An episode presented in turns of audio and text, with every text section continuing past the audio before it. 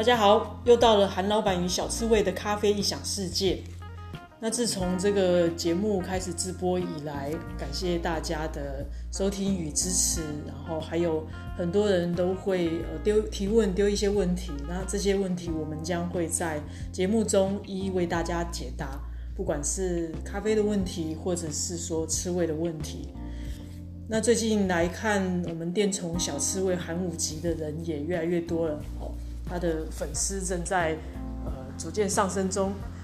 那因为五级有时候可能会在家休息，不见得会来上班哦。因为韩咖啡非常注重我们员工的权益哈，所以如果大家呃想来看看五级的话，最好能够事先预约好。预约的时候跟老板、跟韩老板说想要跟我们刺猬店总互动，好，我们到时候就会呃带五级过来上班。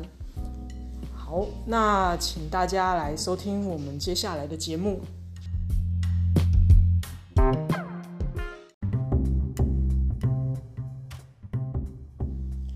接下来的节目，我们照例会跟大家聊聊咖啡和刺猬。咖啡的部分呢，呃，因为有观众提问，所以我们会呃回答一下。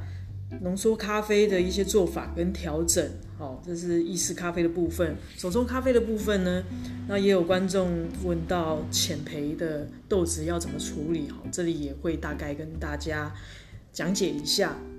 然后呢，刺猬的部分，因为我们刚结束我们每个月一次的刺猬聚会，所以呃。跟大家分享一下我们这一上次刚结束的次剧的一个小插曲，那请大家继续收听。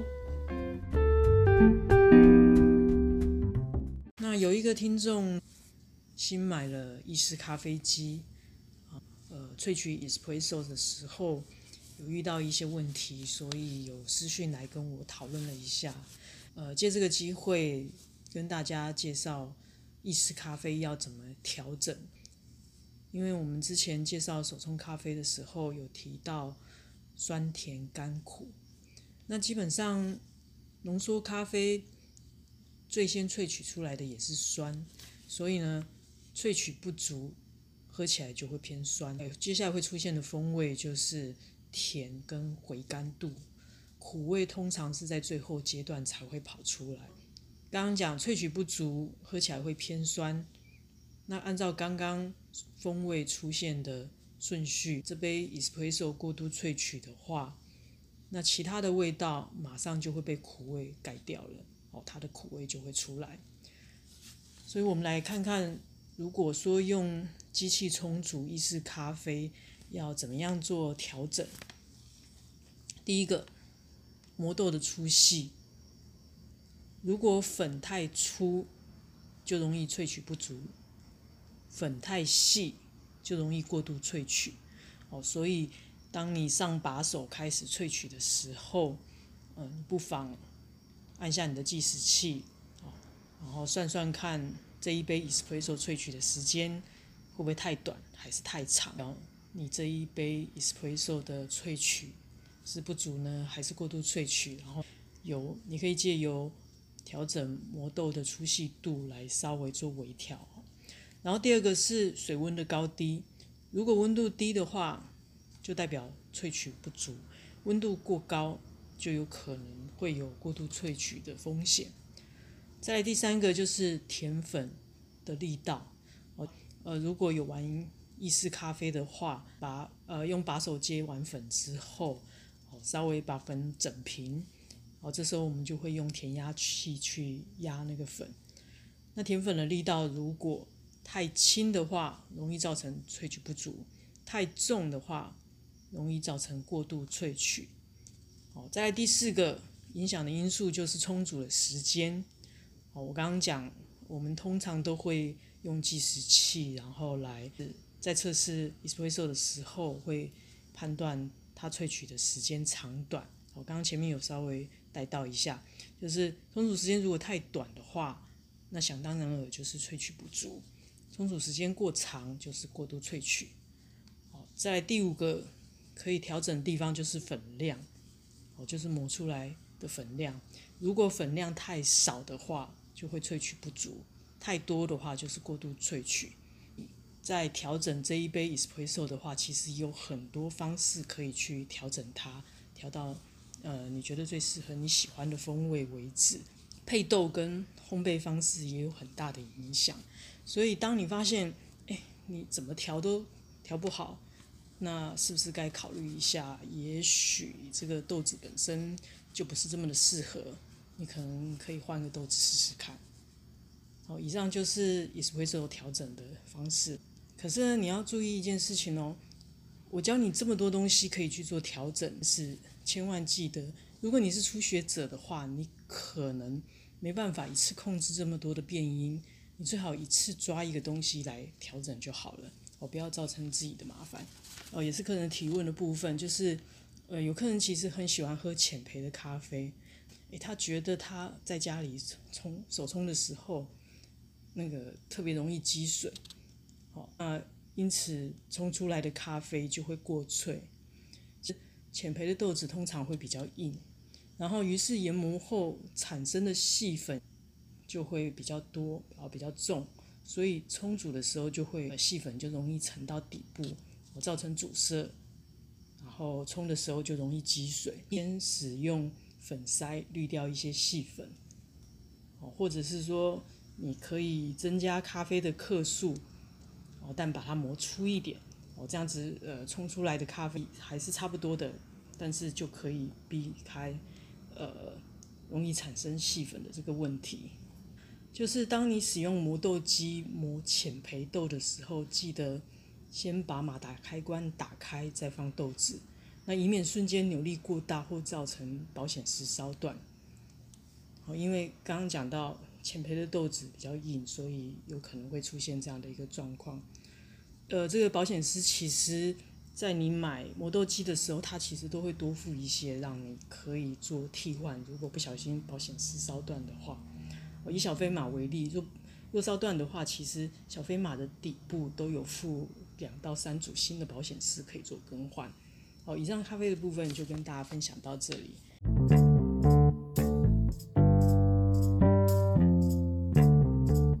本周刺猬的部分，我们来聊聊刚结束的次剧。当时次剧现场有个小插曲，因为我们次剧都是包场的活动，结果那天有一对情侣进来了，那我就跟对方说，我们现在有包场活动，没有内用，只能外带。那女的就突然哭了，然后我吓到，我心想说，我我刚刚这样讲有很凶吗？我怎么把人家弄哭了呢？后来她才说，呃，因为他的刺猬走了，他很想念。所以特地过来我们的刺猬聚会，想看看别人的刺猬。那听到这里，觉得非常的不舍，于是我马上一边安慰他，一边挪出位置，然后也请商其他的刺友，呃，接他摸摸刺猬。那他就一边摸一边掉下眼泪，呃，真的很不忍心。我有跟他聊了一下他的刺猬。他说他养了四年半，是因为肿瘤离开的。其实肿瘤也算是刺猬蛮常见的疾病。那很多刺猬到了一个年纪之后，啊，可能就会开始长肿瘤。我们这边先跟大家聊一下牙齿的部分好了，因为我们的刺具会特别请。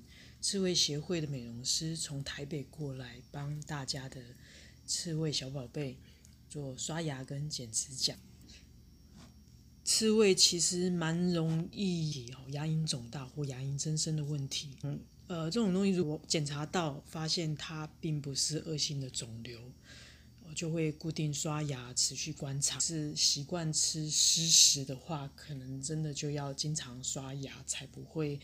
让他的牙齿，呃，有沾到食物，然后，呃，粘着会有一些牙垢产生。因为刺猬的牙齿，它它不是啮齿动物，所以说，它们的一生就只有一副牙而已，我跟人差不多。所以牙齿若是断了之后就不会再长。如果是喂它干饲料的话，那如果那饲料比较硬，也是要呃希望能够磨碎之后，然后再喂它们哈。那刚刚讲到牙齿的部分，就是呃牙龈增生跟肿大在刺猬其实还蛮常见的。呃，产生的原因有可能是先天的遗传，或者是说我刚刚讲饲料的部分哦，有些太硬的饲料，就是除了会呃造成它咬了之后可能牙齿会断，然后另外一个有可能会呃不断的咬之后就会刺激它的牙龈，所以我们喂食的话就是说呃建议饲料就是尽量的磨碎，然后。那如果说你提供软的饲料的话，那就要注意经常做牙龈的清洁，做刷牙。是年老的刺猬，其实它也适合一些偏软的食物，鸡肉泥等等，然后才能避免牙龈增生或发炎，还有刚刚讲的牙齿可能会咬断。那最重要、最重要的就是说，呃，定期的健检才能早期发现跟监控。如果说是恶性肿瘤的话，那跟真的。真的是要跟时间赛跑。以上就是我们这一周刺猬的部分。那如果呃对我们的内容有疑问，或者是说呃你是新手想养刺猬，或者说诶刺猬有一些状况的话，那也可以留言给我们。那我们能帮大家尽解答的话，会尽量解答。啊，当你发现你们家小刺猬有一些状况的话，呃，与其上网询问相关或查找相关的资料，我觉得最快的方式或最保险的方式，还是尽快把他们送去那个非犬猫的兽医师，让他们检查看看，会比较保险。好，以上就是我们呃刺猬的部分，那谢谢大家。